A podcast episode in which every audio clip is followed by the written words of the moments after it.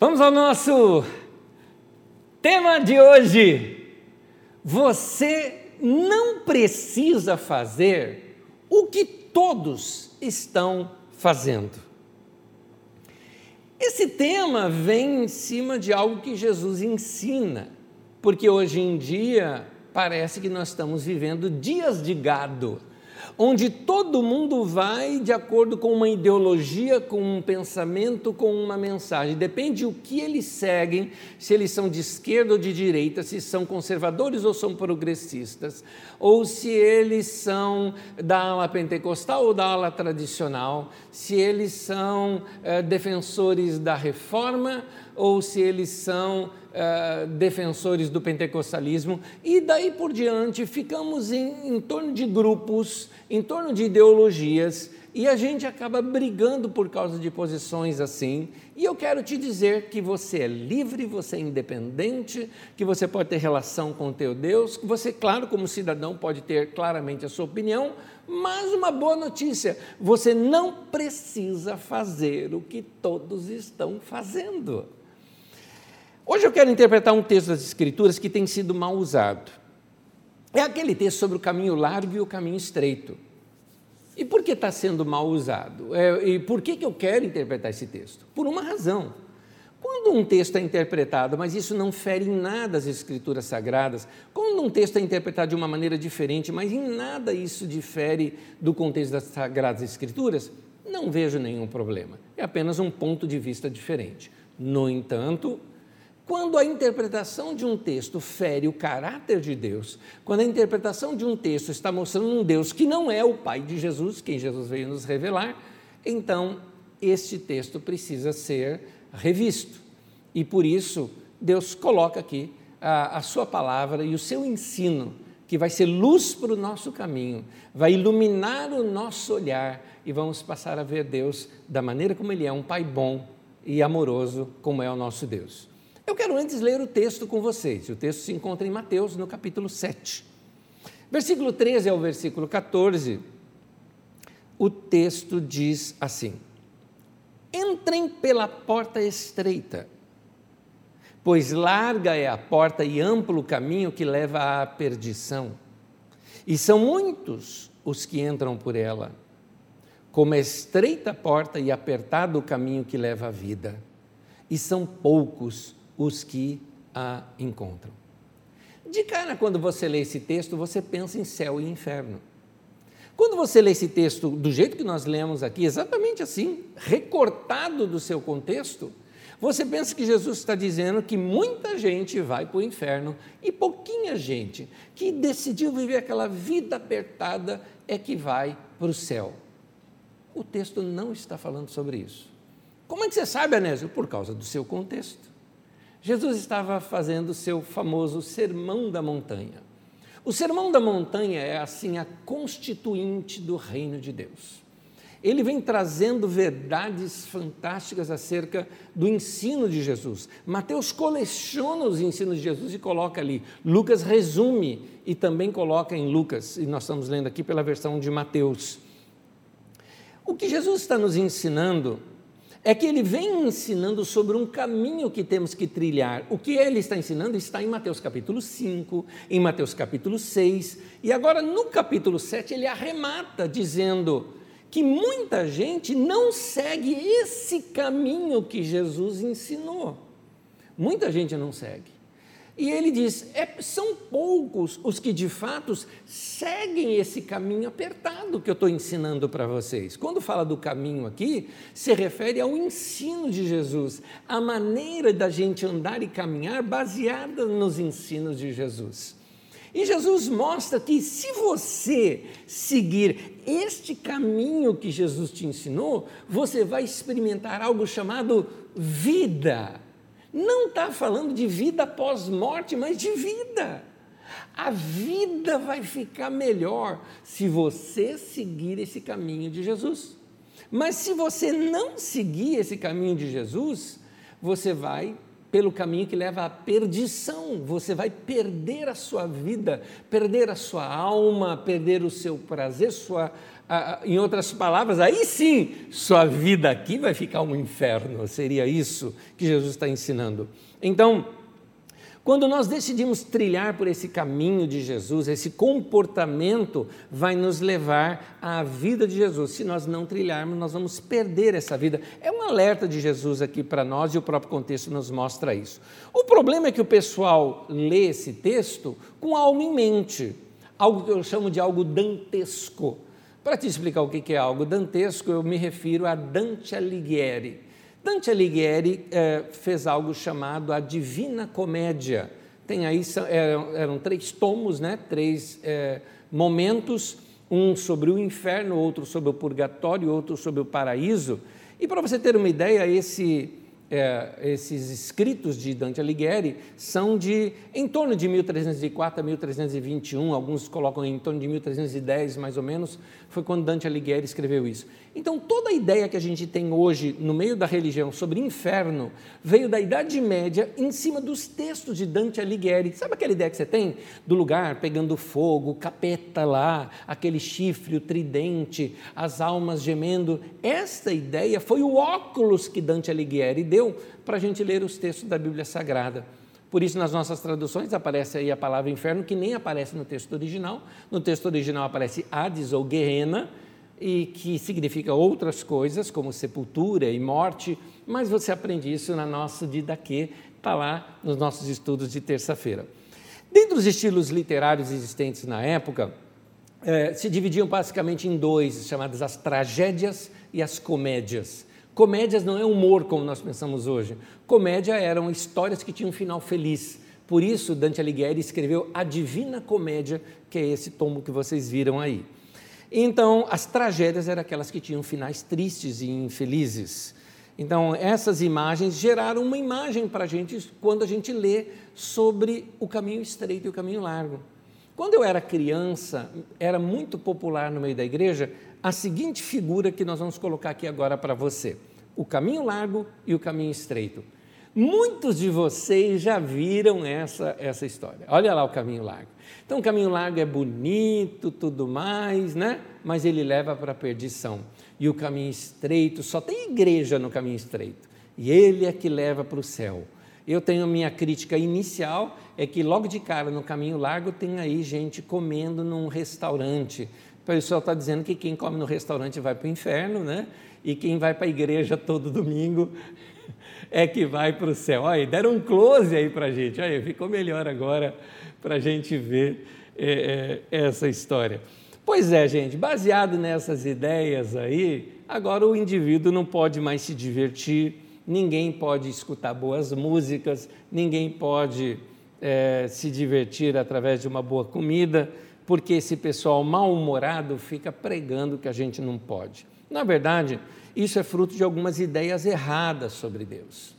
Eu convido você a assistir a aula que foi ministrada terça-feira passada, a aula 40 do nosso Didaquê. Didaquê acontece de terça-feira às 20 horas, aqui nesse mesmo canal, ao vivo, mas você pode pegar agora aí na internet e assistir. É, o tema é Por que Jesus incomodava tanto os líderes religiosos? E nós vimos como algumas pessoas, elas têm uma ideia distorcida sobre Deus e passam isso como sendo verdade. É interessante. A pessoa, ela é um religioso ranzinza e espelham a Deus para a gente do jeito que eles são, ou seja, gente frustrada com a vida. E passam para as pessoas uma imagem de Deus como aquelas bruxas dos desenhos animados que são ranzinzas, que não pode ver gente feliz que quer destruir a felicidade dessas pessoas, de mal com a vida, né? não suporta ver gente rindo, se alegrando, e essas pessoas trazem isso para a religião e chamam isso de mundo. Essas, esses defensores de um Deus mal-humorado, é interessante. Eu já vi gente falando assim para mim, para mim, falaram: Anésio, eu não acredito nesse Deus que você prega, porque você prega de um Deus que só é amor. E as pessoas falam assim: o meu Deus é amor? Mas o meu Deus também é justiça.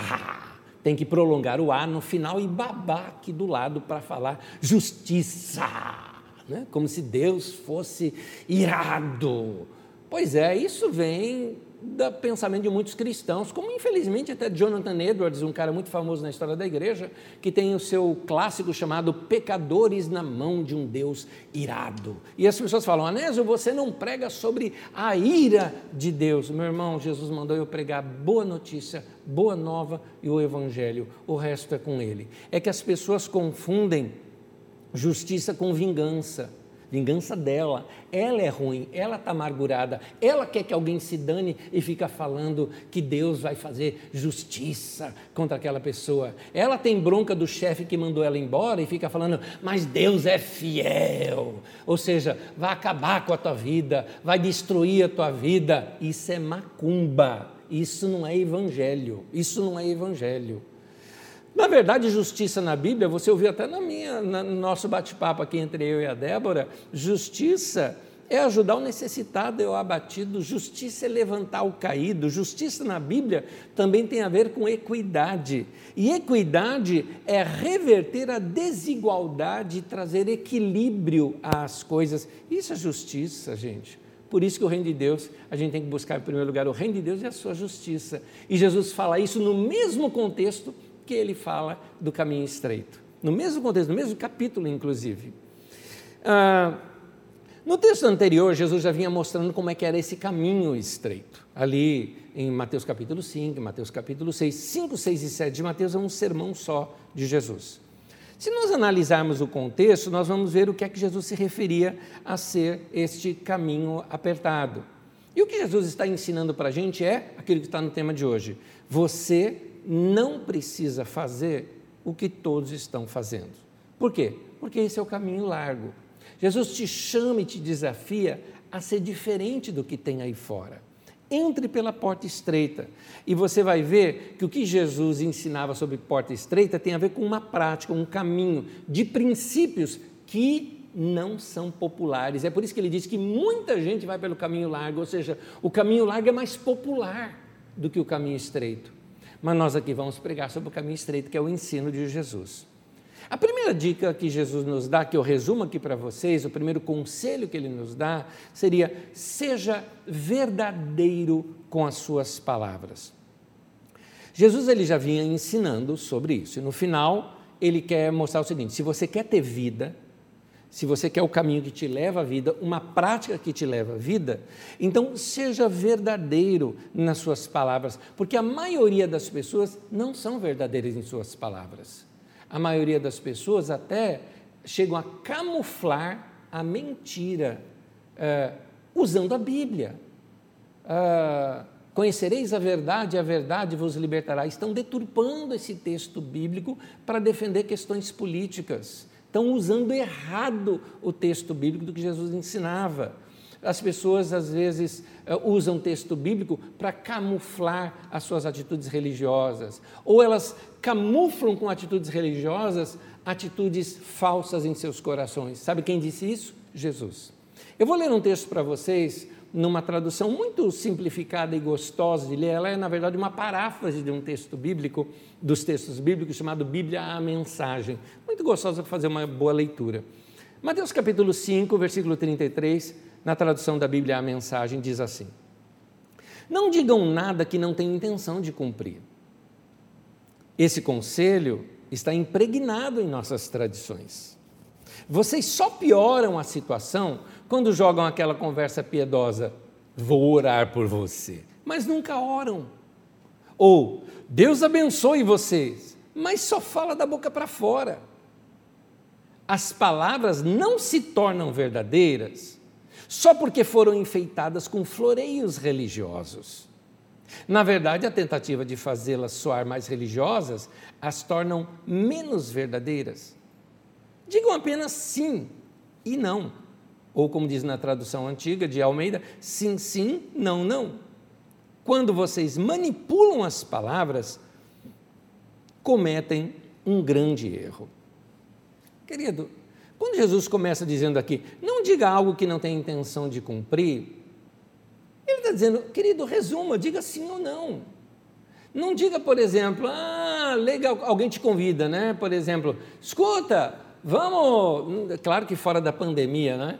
Vamos tomar um café? Oh, legal, a gente marca. A gente marca nada, você está dizendo, oh, eu vou enrolar, enrolar, enrolar até esse cara me esquecer.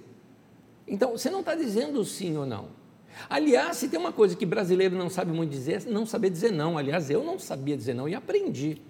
É, às vezes nós temos que aprender a dizer não para as pessoas. E Jesus está ensinando, a vida fica mais leve. Porque aí, quando você encontra aquela pessoa, você não fica sem graça de dizer, ah, eu marquei, mas olha, não deu, eu fiquei doente, não, fiquei doente, não, furou o pneu do carro, não, não foi isso, essa desculpa eu já dei. Você fica inventando desculpa de bobeira. Jesus falou: o caminho é estreito. Dizer não para uma pessoa, por exemplo, é estreito, é chato, mas é o caminho que vai te levar para a vida, vai ficar mais leve. Ou dizer sim, falar, eu cumpro, eu vou fazer tal coisa, pode contar comigo. É, muitas pessoas querem parecer religioso e bonito e acaba se tornando falso. É o que o texto fala. Vocês dizem assim: vou orar por vocês, mas nunca oram. Como tem isso nessa pandemia, não é? Principalmente em rede social. A gente agora só coloca aquelas duas mãozinhas, né? E está orado, né? Ou só coloca assim, orando, não, você está digitando naquele momento, né? fala a verdade. Agora, é importante, aqui fica um conselho para você, que se você se comprometer a orar por alguém, que você realmente ore. Pare naquele momento e ore. Não estou dizendo que você precisa se ajoelhar no chão e tudo mais, e começar, ó Senhor, nosso Deus, nosso Pai, eu venho agora trazer diante de Ti. Você não precisa ser cerimonioso com Deus. É claro que você pode apenas imaginar a pessoa na sua mente e levar aquilo diante de Deus, isso é uma oração. Mas é importante que seja oração nesse tempo que a gente está passando com pandemia, com tanta gente que está sofrendo. Cuidado para você não ficar insensível. Tem tanta gente sofrendo, você está ouvindo tanta gente que você não sente mais nada. E aí são orações sem compaixão, porque compaixão é sentir o que o outro está sentindo. Naquele momento, abre o teu coração para entender a tristeza daquela pessoa e falar: Eu te compreendo. Então eu oro com você nesse momento, eu oro por você nesse momento.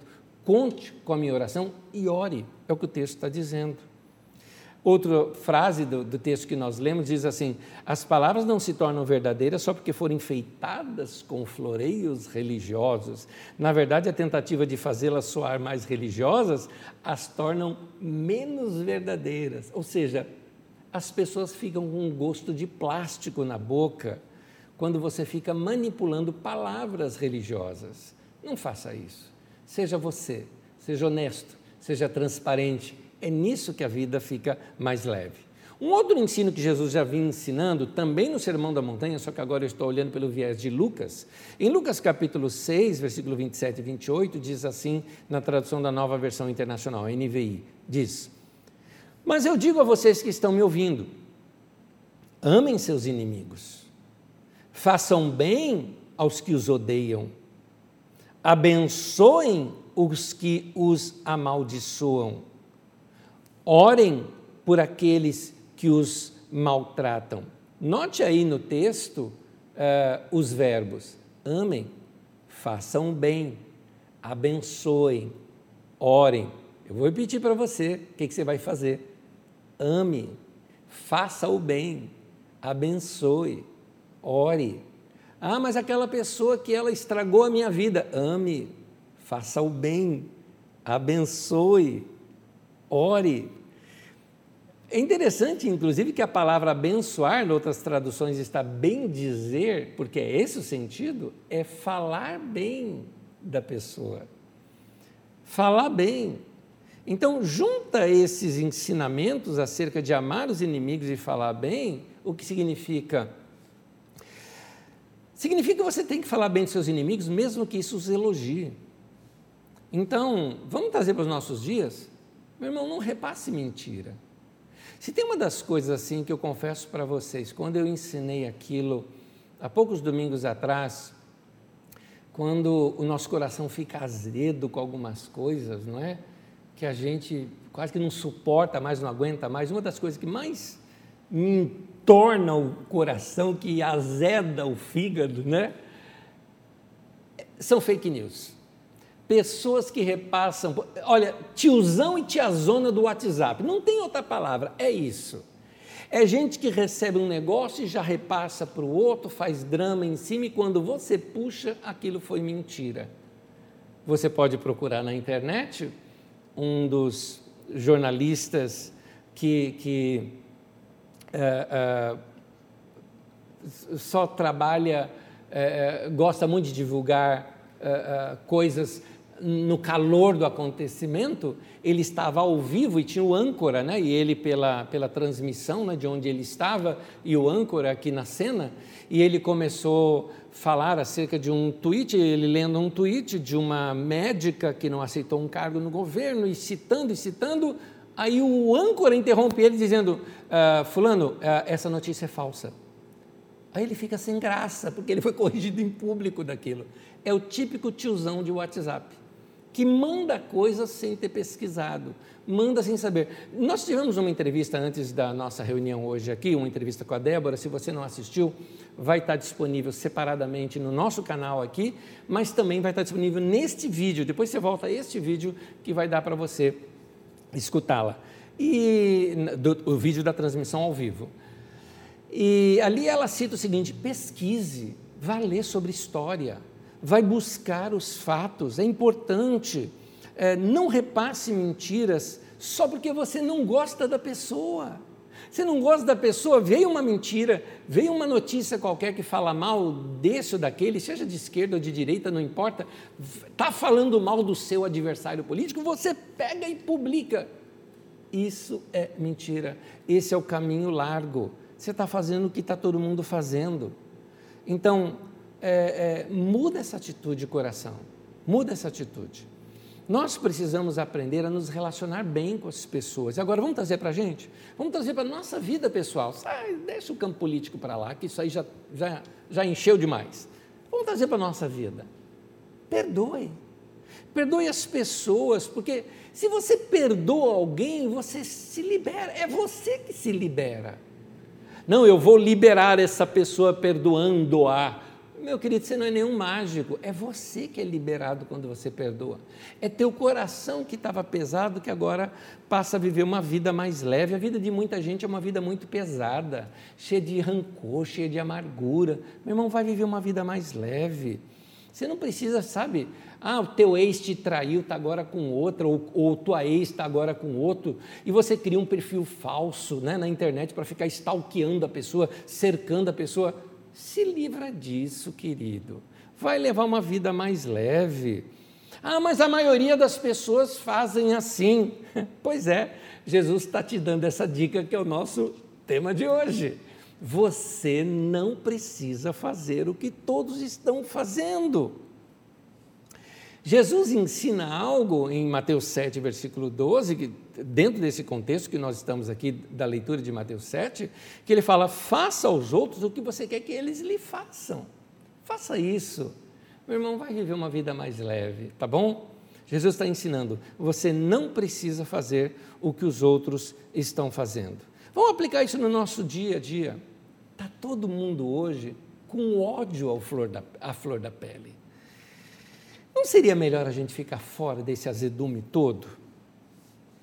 Com certeza você tem suas opiniões, você tem suas indignações, mas vamos manter o, nosso coração limpo e a nossa boca mais controlada. Aliás, fica aqui uma dica para você. Desliga um pouco TV, para de ver um pouco notícia. Talvez você precisa tirar um pouquinho, que você está com uma overdose de notícia, não é?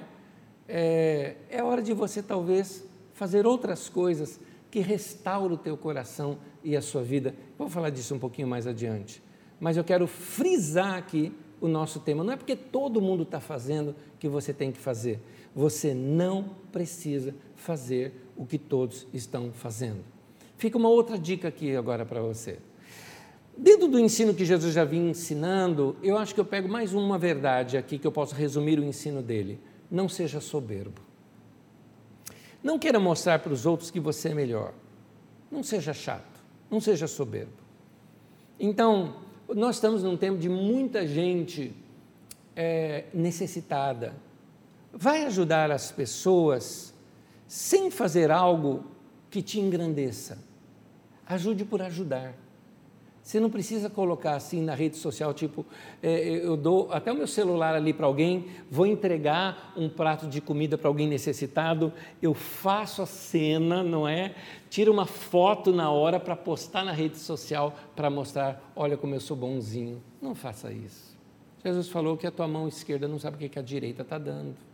Então, que seja uma coisa do coração, vai ajudar pessoas. Tem muita gente necessitada mas não chame atenção para si.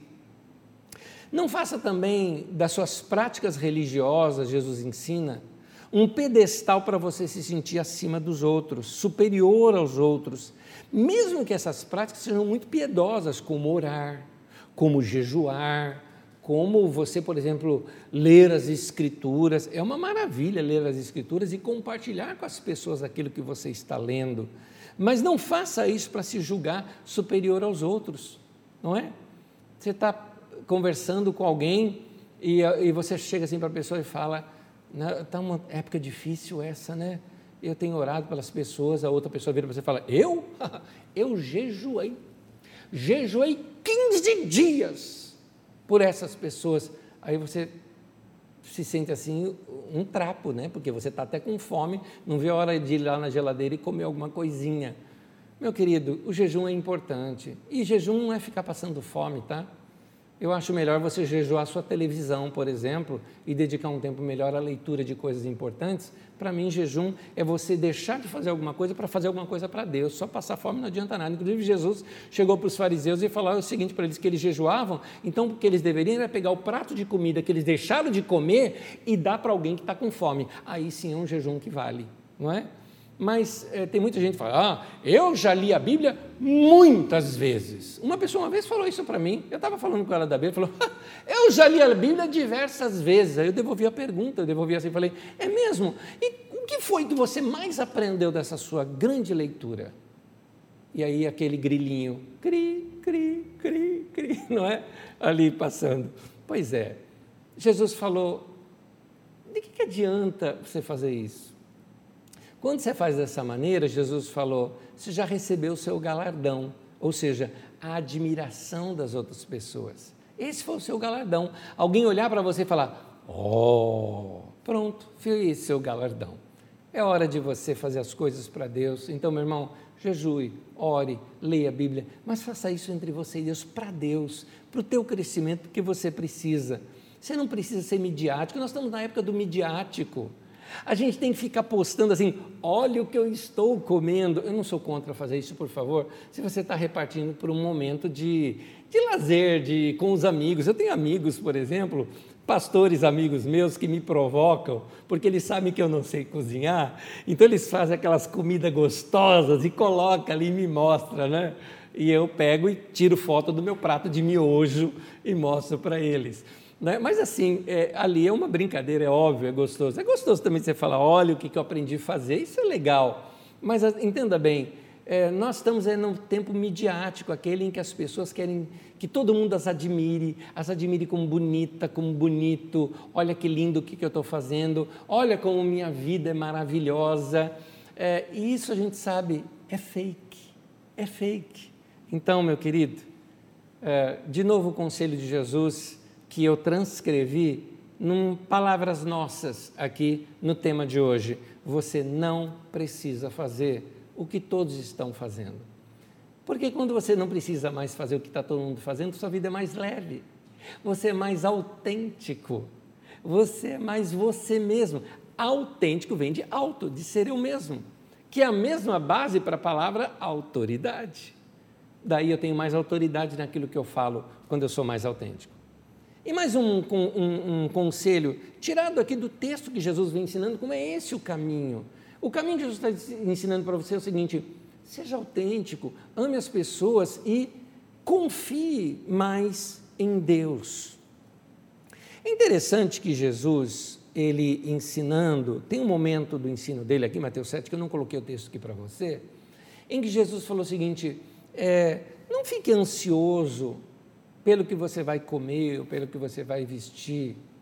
Jesus está falando assim: pensa comigo, ó, pensa comigo. Está vendo aqueles pássaros ali lindos, não é? Lindos. Jesus ensina a gente a olhar para a natureza.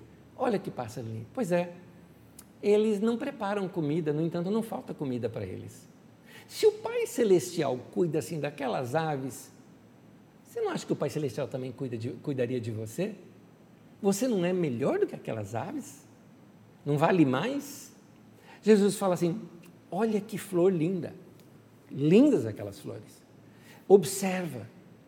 Olha, nem Salomão, em toda a sua glória, se vestiu tão bonito como aquilo. Se Deus veste assim aquela planta que depois vira, ela seca e vira fogueira, quanto mais Ele não vai cuidar de você. Então Jesus ensina: foca em Deus, põe tua fé nele, nem que seja pequena, porque ele fala homens de pequena fé, nem que seja pequena a sua fé, mas coloca em Deus a sua fé. Como eu estou te aconselhando, confie mais em Deus, confia nele. Ele cuida dos passarinhos, cuida das flores, vai cuidar de você também. É, e quando Jesus vem ensinando sobre isso, ele fala: busque em primeiro lugar o reino de Deus e a sua justiça, Mateus 6,33, e todas essas coisas serão acrescentadas. E mais adiante ele fala: é, não se preocupe com o que é a vez de comer ou, ou, ou, vestir, porque o Pai Celestial é que vai providenciar isso para você. E ele diz assim, uma frase que eu gosto muito: basta a cada dia o seu mal. O que, que Jesus está nos ensinando? Ensinando-nos a não ficar preocupados, ou seja, pré-ocupados com alguma coisa que ainda não aconteceu. Basta cada dia o seu mal. É, então, ali dentro desse mesmo contexto em Mateus 7, ele fala assim: ore. Então, é, é, por exemplo, é aqui nesse capítulo, nesse, nesse sermão, que Jesus ensina a oração do Pai Nosso. É nesse sermão que ele ensina: pedi e dar-se-vos-á, buscai e achareis, batei e abri-se-vos-á, ali em Mateus 7, do versículo 7 ao 11. Ele ensina uma prática da oração. Leva tudo diante de Deus em oração, meu querido. Vai orar, confie mais em Deus. E aí, Jesus arremata com essas palavras, Mateus capítulo 7, versículo 13 e 14, que foi o texto que nós começamos. Entrem pela porta estreita. Em outras palavras, faz esse caminho que eu estou ensinando. Porque larga é a porta e amplo o caminho que leva à perdição. Ou seja, faz o que todo mundo está fazendo, você vai perder sua vida. E muita gente está indo por isso, entram por ela. Como é estreita a porta e apertado o caminho que leva à vida. E Jesus está dizendo: é o que eu estou ensinando para vocês. Esse caminho vai levar à vida. E são poucos os que a encontram.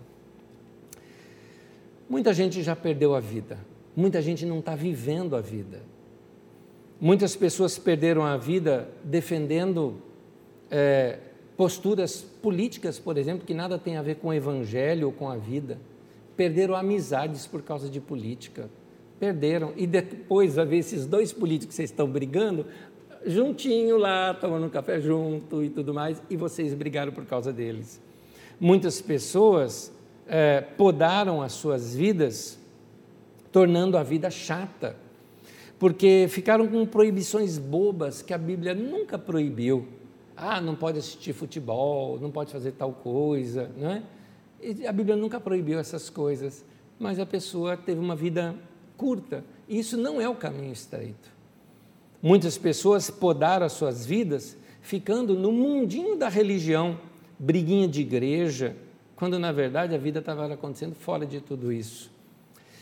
O caminho estreito feito pela religião de gente mal-humorada, insatisfeita e de mal com a vida, fez com que muitas pessoas vivessem tantas regras desnecessárias.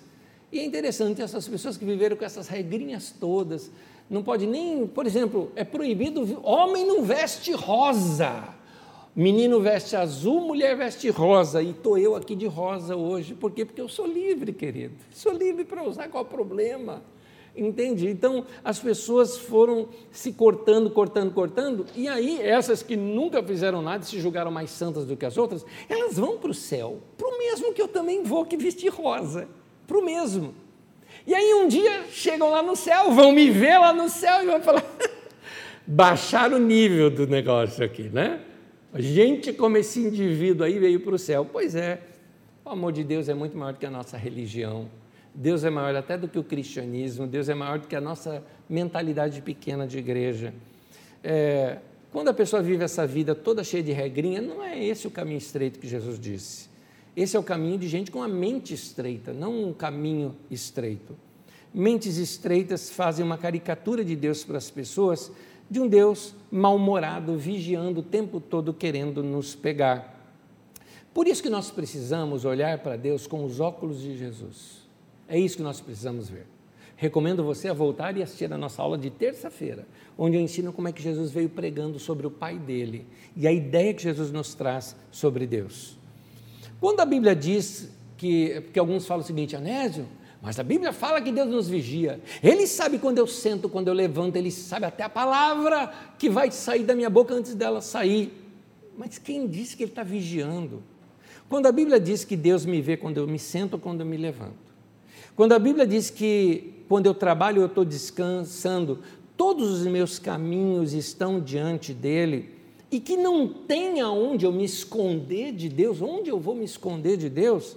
A Bíblia não está falando de um Deus vigia, de um Deus que está ali o tempo todo, BBB em cima de você, com um monte de câmera vendo tudo sobre a tua vida.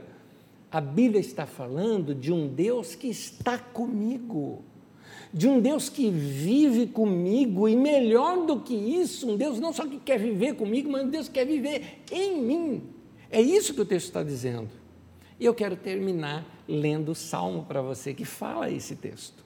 Salmo 139, o texto diz assim: Senhor, tu me sondas e me conheces Sabes quando me sento e quando me levanto. De longe percebes os meus pensamentos. Sabes muito bem quando trabalho e quando descanso. Todos os meus caminhos são bem conhecidos por ti. Antes mesmo que a palavra me chegue à língua, tu já a conheces inteiramente, Senhor. Tu me cercas por trás e pela frente e pões a tua mão sobre mim Tal conhecimento é maravilhoso demais e está além do meu alcance. É tão elevado que eu não o posso atingir. Para onde eu poderia me para onde poderia eu escapar do teu espírito? Para onde poderia fugir da tua presença? Se eu subisse aos céus, lá estás. Se eu fizer na minha cama na sepultura, lá estás? Se eu subir com as asas da alvorada e morar na extremidade do mar, mesmo ali a tua mão direita me guiará e me susterá. Meu irmão, Deus está comigo. É isso que o texto está dizendo. Não existe lugar para longe de Deus. É uma palavra para você. Não existe lugar onde Deus não esteja. O que o texto está dizendo não é um Deus vigia, é um Deus que cuida, que está à tua destra, não é como diz a tua destra me ampara, mas Ele está à nossa destra, Ele será a tua sombra à tua direita, né? Como a minha sombra, Ele me acompanha, Ele não me deixa. Aqui fica então, meu irmão, meu conselho. Então, meu irmão, viva com Deus. Curta a vida com Deus. Cultue a Deus com a sua vida. Vai viver, meu irmão. Vai viver. Deus, Ele está com você. É tempo da gente ter uma vida mais leve. Jesus falando, vem por esse caminho, perdoe. A pessoa me encheu lá, perdoe, ore por ele, abençoe, ajude o próximo sem precisar fazer propaganda. Você não precisa ser o melhor nas redes sociais, você não precisa levar curtida, não, meu querido. Você não dependa de like, de curtida para o seu dia ser gostoso. Vai viver, meu irmão. É isso que Jesus nos ensina. É um caminho estreito, mas que te leva para a vida, a vida leve, a vida gostosa.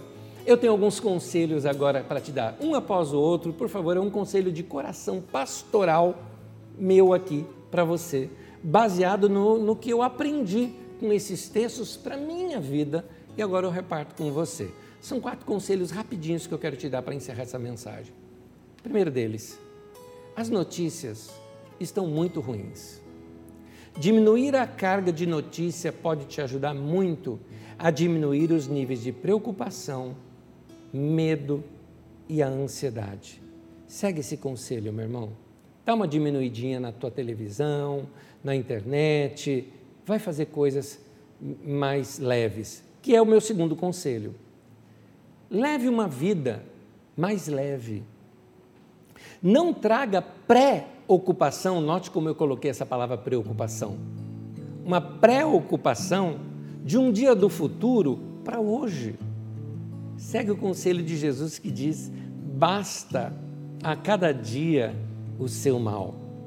Outro conselho para você: você precisa descobrir coisas que te recarreguem emocionalmente e dedicar um tempo para elas. Meu irmão, leva a sério isso que eu estou te falando, meu irmão. O que é que te recarrega? O que, que você faz e, e a alma fica leve, gostosa? Dedica tempo a essas coisas. E por fim, não viva uma vida estreita. O que, eu chamo de vida estreita? Vidinha miserável, como dizia minha avó. É? É vidinha miserável mesmo. Você só fica metendo o bico na vida dos outros, preocupado com o que o outro está tá, tá falando de você, é, preocupado com alguém que nem está aqui, está lá não sei aonde. Né? Não estou falando de preocupação por gente que você gosta. Estou falando preocupado com o que o repórter disse, com o que o outro político disse. Deixa esse povo para lá, meu irmão. Dá uma aliviada. Toda sobrecarga não é boa. Não vive essa vidinha estreita, não. Meu irmão, vai viver. Vai viver. A porta estreita e o caminho apertado é o caminho que Jesus já tinha ali citado anteriormente, pouca gente trilha por ele, mas é nele que está a vida. O contrário disso é perdição. Perde-se a vida. A vida que Deus te deu de presente, um presente para você, to, vai viver, você está jogando fora. Não faz isso. O texto não falou de céu, o texto falou de vida. Então, meu irmão, vai viver a vida que Deus te deu. E para isso, fica aqui o meu conselho, que é o nosso tema de hoje. Você não precisa fazer o que todos estão fazendo. Vai ser autêntico, vai andar com Deus, vai levar uma vida leve, vai na contramão, vai pelo caminho estreito. Tem um caminho aqui bem melhor para você que é o caminho estreito. Caminho largo perde a vida, o caminho estreito traz vida e traz paz. Que seja uma semana de vida e paz para você. Oremos. Amado Deus e Senhor, eu te louvo pelo dia de hoje, por todo o aprendizado que tivemos já no dia de hoje. Obrigado por falar conosco e nos ensinar coisas que tornam a nossa vida mais gostosa e mais leve. Senhor, obrigado pelo grande amor com que o Senhor nos ama ao ponto de nos ensinar essas coisas. Cabe a nós praticá-las. Então, conta conosco, Senhor nós vamos andar na tua palavra, andar pelo caminho estreito, entrar pela porta estreita e experimentar a vida que começa aqui e aí sim termina no céu. Nós temos certeza do céu na nossa vida. Nós iremos para lá um dia onde não existe dor, não existe lágrima, não existe nada disso. Aguardamos esse momento, mas enquanto esse momento não vem, não queremos viver o um inferno aqui na terra nós queremos viver uma vida leve e gostosa, cheia da tua presença, alimentados pela tua palavra e vivendo o melhor do Senhor. Obrigado, Senhor, pela vida que o Senhor nos deu. Nós vamos cultuar ao Senhor, vivendo bem e usando bem esse presente que é a vida que o Senhor nos deu. Que o Senhor nos dê paz, que o Senhor nos dê tranquilidade, que possamos andar dessa maneira nessa semana. Em nome de Jesus. Amém e amém.